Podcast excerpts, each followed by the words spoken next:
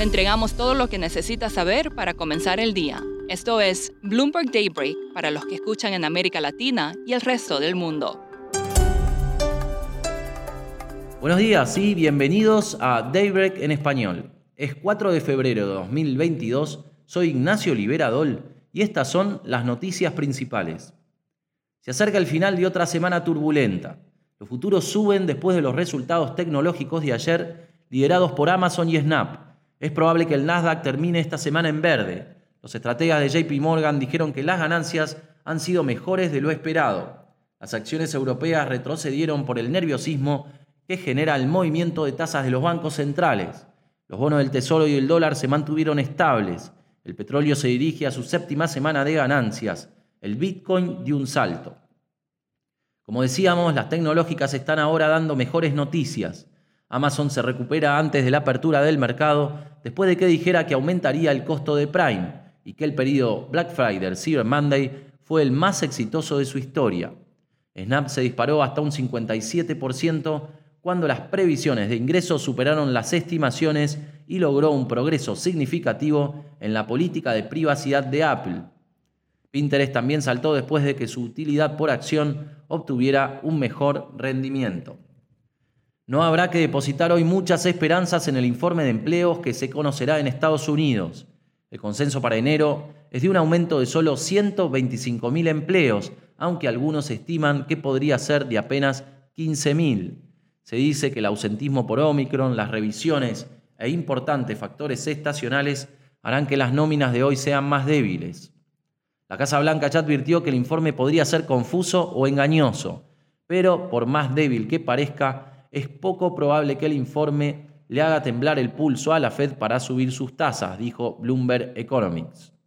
El virus del COVID aún resiste y abandona toda esperanza de dejar la pandemia atrás. Alemania reportó su tercer día consecutivo de contagios récord, apenas por debajo de los 250.000 casos. También se espera que Hong Kong registre un récord preparando el escenario para restricciones adicionales, según informaron los medios locales. Japón anunciará la próxima semana una flexibilización de los controles fronterizos, dijo TBS. La subvariante Omicron BA2 representó el 23% de los casos de Sudáfrica en enero frente al 4% en diciembre. Se viene un fin de semana intenso para la región, tanto para el presidente argentino Alberto Fernández como para el ecuatoriano Guillermo Lazo, quienes se reunirán por separado con su par Xi Jinping en China en medio de la apertura de los Juegos Olímpicos de Invierno. La agenda incluiría discusiones sobre la posibilidad de que China expanda su swap de divisas con Argentina y las modificaciones a un programa de deuda por petróleo en Ecuador. El domingo en Costa Rica se celebrará la primera ronda de las elecciones presidenciales con más de 25 candidatos en carrera. Siguen los intentos de los países por lograr la paz en Ucrania. Emmanuel Macron visitará Rusia y Ucrania la próxima semana. Los legisladores estadounidenses se apuran a redactar una nueva ronda de posibles sanciones contra Rusia con el fin de disuadir cualquier agresión contra Ucrania.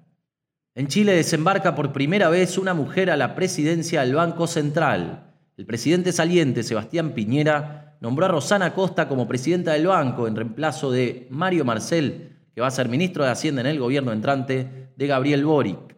A prepararse este fin de semana con un buen café frente al televisor. Empiezan los Juegos Olímpicos en Pekín y con estos también la política.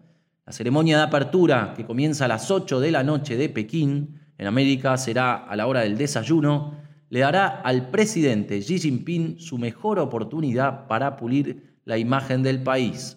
Las grandes cadenas de televisión occidentales se vieron presionadas para cubrir el historial de derechos humanos de China durante la transmisión y es posible que algunos atletas no participen como forma de protesta.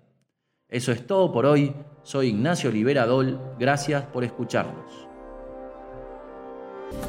Para conocer todas las noticias que necesita para comenzar el día, revise Daybreak en español en la app Bloomberg Professional.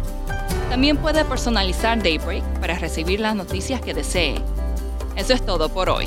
Sintonice el lunes Bloomberg Daybreak